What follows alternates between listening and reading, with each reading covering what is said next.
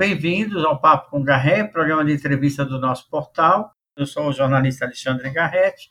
Estamos recebendo hoje a advogada Ana Paula Schmidt, que é CEO do Custódio Lima Advogados Associados. Seja bem-vinda, Ana.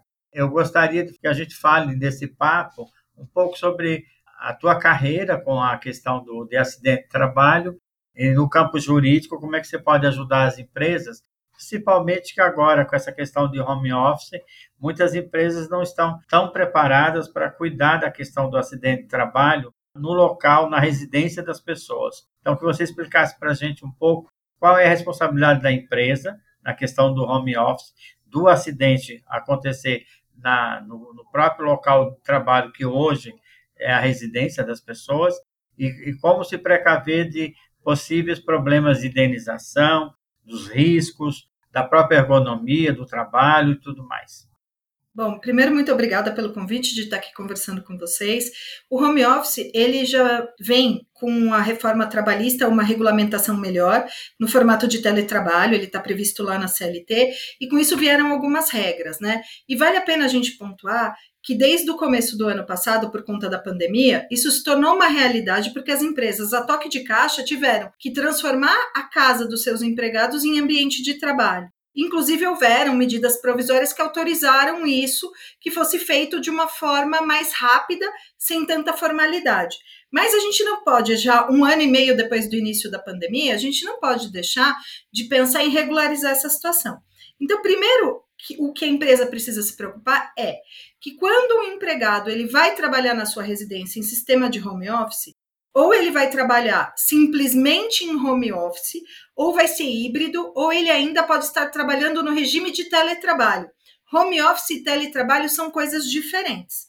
O home office ele é o trabalho em domicílio que não necessariamente está dispensado de controle de ponto, está dispensado de controle de frequência, que não necessari necessariamente está dispensado daquelas obrigações todas que o empregado tinha enquanto trabalhava na empresa. É como se ele só tivesse migrado o local de trabalho dele do, do escritório para a casa dele, mas ele continua ali tendo subordinação, tendo que cumprir horários e tendo que fazer um intervalo. E tudo isso precisa estar num aditivo contratual.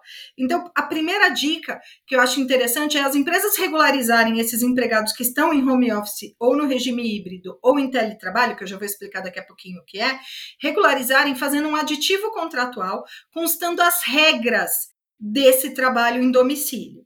Então, quando você tem essas regras explícitas lá constando no contrato, ou seja, quem paga as despesas, se o equipamento é da empresa ou é do empregado, se vai haver ou não uma ajuda de custo por conta desse trabalho estar sendo desempenhado na residência, se vai continuar sendo pago vale alimentação ou se não vai. Então, são todas situações que precisa se discutir com o empregado e constar no aditivo. Então, esse é o primeiro ponto. E aí, quando eu falo da diferença do regime híbrido, do home office e do teletrabalho, ela é basicamente a seguinte: o home office, eu sigo horário, eu sigo as mesmas coisas, eu só estou na minha casa.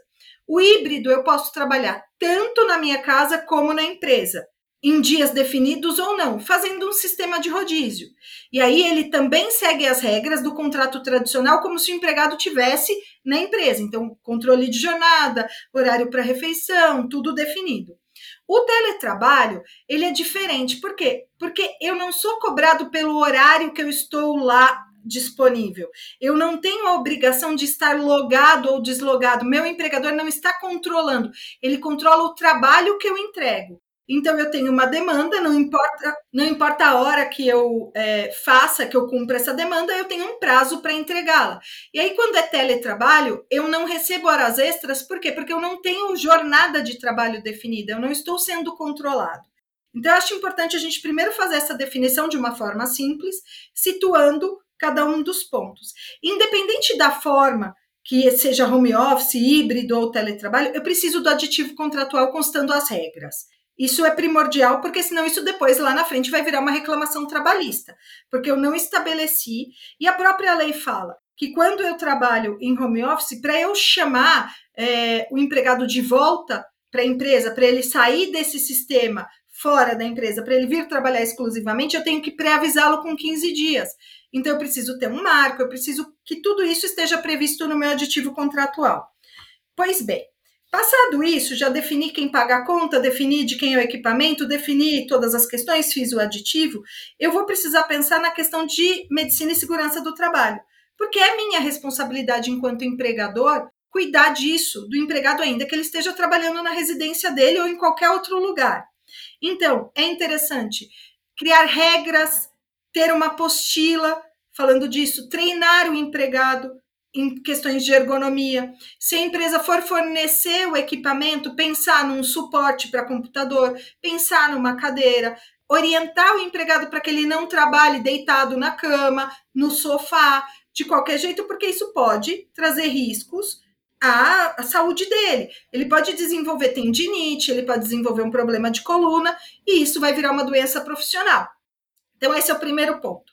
Segundo, eu preciso ainda treinar esse empregado para ele entender os cuidados que ele precisa ter, mesmo estando na casa dele, porque se ele sofre qualquer acidente durante o trabalho, ainda que na casa dele, é considerado acidente de trabalho. E aí essa questão é delicada porque ele não está no meu campo de visão, ele não está nas minhas instalações. Então, como eu vou saber se essa pessoa quebra a perna ou cai de uma escada que foi durante o expediente? Quem me garante que não foi à noite? Quem me garante que não foi no fim de semana? Eu não vou ter como controlar, eu não vou ter como saber. E aí a gente vai ter que contar com a confiança do empregado e ter regras. Então, assim, você sofreu um acidente, primeira coisa, você precisa avisar a empresa, você precisa comparecer ao médico, você precisa trazer um laudo. Tudo isso, como que o empregado vai saber? Por meio de treinamentos, por meio de uma política de home office que a empresa precisa implementar, prevendo esse tipo de situação. Sabe, Alexandre? Porque senão, o que pode acontecer? Esse empregado ele vem é, desenvolver um burnout, um, um burnout, ele vem desenvolver uma depressão, ele vem desenvolver uma síndrome do pânico porque está muito dentro de casa, porque está passando por uma série é, de situações e eu não, eu fico não sabendo, né? E eu não estou fazendo esse acompanhamento e passa a ser um risco que eu desconheço. E esse risco ele vai aparecer provavelmente na hora da demissão ou quando a situação já estiver irremediável, quando esse empregado for apresentar um afastamento.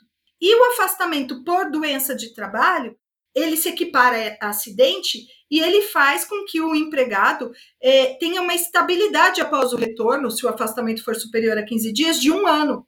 Então, por isso é tão importante a empresa treinar e ter esses cuidados e ter regras para que o empregado avise a qualquer doença e tudo mais. Houve, houve uma grande redução em acidentes de trabalho nesse período da pandemia, o ponto de vista da, da, do registro junto ao Ministério do Trabalho, e também houve um aumento muito grande de doenças é, da saúde mental. Muitas empresas usaram a telemedicina como um formato ideal para dar apoio psicológico, para estar em contato com os profissionais. Isso é suficiente para cobrir a questão do, do desgaste, do burnout, do estresse, da depressão, ou, ou, ou, o simples fato de só dar o apoio, é, ter a telemedicina, não é suficiente. Precisa se registrar esses episódios através da estrutura de recursos humanos das empresas o departamento de recursos humanos ele é imprescindível nesse momento pensando na saúde e pensando no bem-estar do empregado, né? Então, além do departamento de medicina e segurança do trabalho, o RH ele precisa pensar em formas, instrumentos, ferramentas para promover uma boa higiene mental do trabalhador. Porque pensa que esse trabalhador ele está na casa dele, por vezes com a família, em situação de hiperconvivência com os filhos, que ele não está acostumado, e sem poder sair, sem poder ter o momento de desopilar, né? Aquele momento de descontração, de troca com os colegas. Então, eu entendo e os meus clientes alguns têm feito essas ações e eu acho extremamente importante, que é promover happy hours, promover eventos, ainda que online, com palestrantes motivacionais, com assuntos diferentes do trabalho, né? Quando você promove um happy hour online, as, as pessoas vão estar ali se vendo, vão estar confraternizando, vão estar tendo aquela higienização mental para ajudar nesse processo de desconexão. E ainda cabe ao RH ter um olhar para a desconexão. Né? É, eu defendo o direito à desconexão porque na estrutura de home office e nesse momento de pandemia, as pessoas passaram a achar que tudo bem a gente falar com o empregado a qualquer hora do dia e da noite, final de semana, as pessoas passaram a trabalhar muito mais, o que resultou numa situação de estresse muito grande já pela situação do planeta, é, juntamente com esse excesso de trabalho e essa não desconexão, leva ao aumento de doenças psicológicas. Por conta disso, cabe ao RH ter treinamentos nesse sentido, de orientar os gestores a não procurar os empregados fora do horário de trabalho, ter regras claras para o uso do, home, do WhatsApp, do grupo de WhatsApp da empresa, ou mesmo da troca entre eh, colaboradores que se restrinja ao horário de trabalho, orientar muito nesse sentido, uh, abrir um canal de comunicação, além dos exames periódicos e do treinamento, de repente instituir um programa de ginástica laboral online, com aulas, com o momento do alongamento, com o momento da desconexão, tudo isso ajuda nesse processo de é, diminuição do risco de doenças psiquiátricas e psicológicas, faz com que o empregado se sinta acolhido e sinta que a empresa está olhando para ele enquanto indivíduo, como humano, que esse é o papel dos recursos humanos, né? Olhar para o indivíduo e, e fazer essa união entre empregado e empresa ser a, a, mais feliz possível, a mais organizada possível, a mais tranquila possível. Então, quando você tem esse olhar para o empregado, promovendo a desconexão, promovendo eventos de integração, promovendo palestras, tendo um, uma política própria para o home office, onde você delimite é, algumas regras de convivência, como uso de meios telemáticos, e-mail, WhatsApp e tudo mais, você ajuda nesse processo de não aumentar e não ter a incidência de doenças psicológicas e psiquiátricas. E além disso, uh, se um dia esse empregado vir a ter essa doença, por qualquer motivo, você, num eventual processo trabalhista, consegue fazer prova de que você tomou todo o cuidado para que aquilo não acontecesse. O que melhora muito a situação da empresa e, inclusive, pode vir a diminuir uma eventual condenação por danos. Porque quando eu cuido do meu trabalhador, quando eu tenho esse olhar e mesmo assim ele acaba tendo, por uma fatalidade, por uma predisposição ou por outros fatores que não os relativos ao trabalho, mas eu mostro que eu tomei todo esse cuidado, a chance da empresa conseguir num eventual processo, ter uma condenação amenizada ou até uma absolvição aumenta vertiginosamente. Então, é imprescindível o papel do RH nesse sentido, de ter esse olhar para a desconexão, para o lazer, para o momento de descontração e integração entre os colaboradores, para diminuir o risco de doenças psicológicas.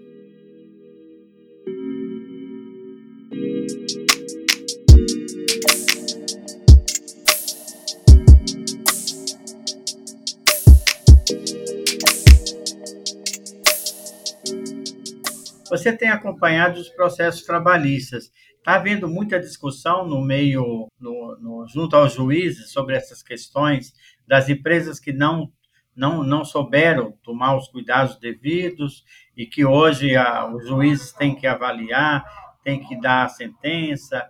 É, como é que você está acompanhando, sob o ponto de vista legal, junto ao Ministério do Trabalho, né, à Delegacia do Trabalho, das questões vamos dizer, trabalhistas, né, relacionados à, à pós-pandemia, que a gente ainda está na, na, finalizando a pandemia, mas já tem muitas questões sendo discutidas, né?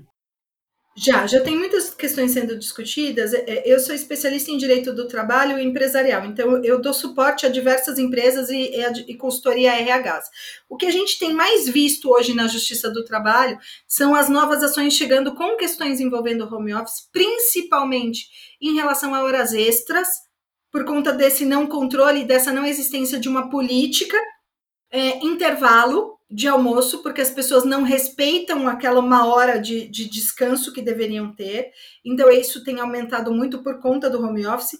E em relação às doenças profissionais propriamente dito, o que a gente tem visto não é tanto o acidente típico, né? Eu não estou tendo caso de acidente de trabalho porque o funcionário caiu ou, ou coisa do gênero. O que eu tenho ou é de ergonomia, que são problemas na coluna, ou de tendinite, ou qualquer outra inflamação nos braços, e também as doenças psicológicas, né? Estafa, síndrome do pânico, burnout, isso tem aumentado, e isso acabou revertendo em processo. Então, agora a gente sentiu desde fevereiro para cá, depois do recesso, que os processos que chegam envolvendo eh, empregados do administrativo que foram desligados, notadamente trazem alguma questão do home office. E muito, Alexandre, porque as empresas não tomaram o cuidado de fazer o aditivo contratual ou de dar esses treinamentos que a gente veio pontuando aqui. E aí chegar na hora de se apresentar uma defesa e o advogado ter que fazer a contestação,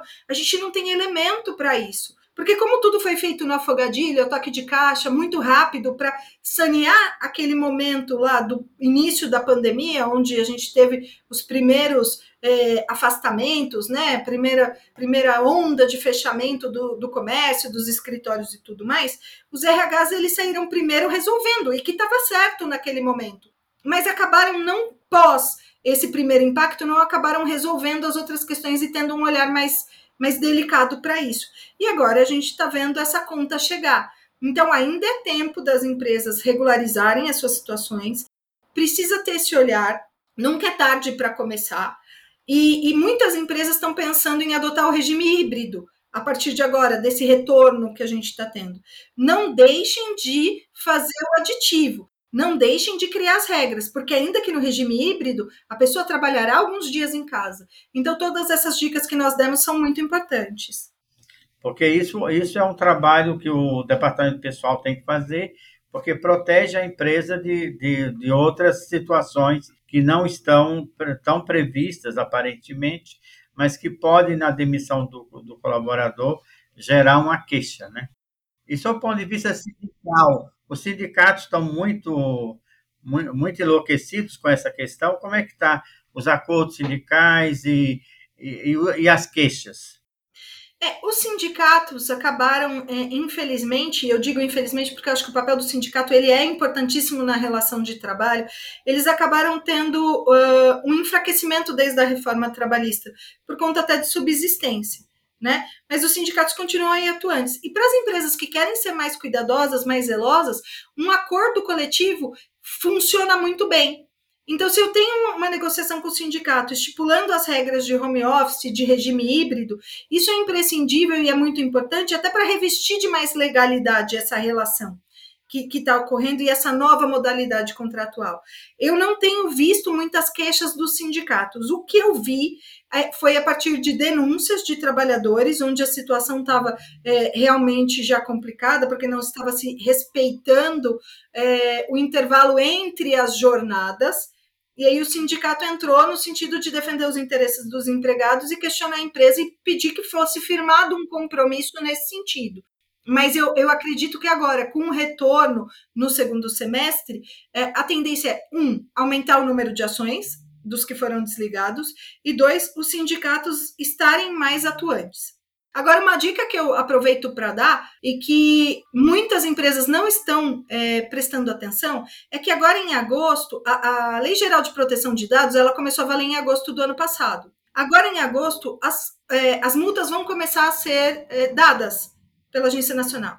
Então, já que você vai precisar digitar o seu contrato de trabalho para estar adequado à LGPD, já aproveita e arruma o home office junto. Ou se você for arrumar para o home office, já aproveita e arruma para a LGPD também. Porque são duas coisas que estão acontecendo no mesmo momento e você precisa da autorização do empregado para é, poder compartilhar os dados dele, né? Então já aproveita a oportunidade, já que vai aditivar o contrato, já revê tudo, revê todas as cláusulas, vê o que está é, muito antigo, qual é a nova realidade da empresa, já faz um documento bacana, bonitinho, revisado por um bom advogado, que a chance de você ficar mais seguro é maior. Perfeito, Ana. Bom, eu queria te agradecer, acho que você deu boas dicas. Queria que você deixasse uma mensagem, especialmente para os RHs, sobre a atenção especial a esse momento que vai ter a, a volta ao trabalho. O recado que eu posso dar para os departamentos de RH é que assim a gente vai precisar rever a forma de acolher esses trabalhadores que estão saindo do home office e voltando para a empresa, porque se passou quase um ano e meio, já se acostumou a trabalhar num outro ritmo, num outro formato, então precisa ter um olhar especial para isso, pensar em como fazer a integração dessas pessoas novamente no ambiente de trabalho, ter um olhar humanizado para essa situação, entender que as pessoas vão precisar de um tempo para se adequar a isso Né? Então, se você pretende trazer o seu empregado para trabalhar no presencial novamente ou no híbrido, avise ele com antecedência de pelo menos 15 dias para que ele possa se planejar, organizar a rotina da casa dele para esse novo momento, né, para esse retorno. Então, isso é imprescindível. Não deixem de olhar os contratos de trabalho para constar as regras do regime híbrido, porque se você vai ter empregado nessa situação, você precisa estabelecer como que isso vai funcionar e façam uma acolhida humanizada, porque isso faz toda a diferença. Um empregado que fica satisfeito e que vê que a empresa tem um olhar humano para ele, é um empregado que tem menor chance de ingressar com uma reclamação trabalhista depois no desligamento. Então, o RH ele tem um papel fundamental nesse processo. Eu queria te agradecer e espero que os teus, os teus conselhos sirvam aí para dar um alerta aos profissionais de RH muito obrigada pela oportunidade, obrigada pelo convite. Foi um prazer estar aqui com vocês e eu espero que a gente tenha novos bate-papos sobre isso. Obrigada, Alexandre.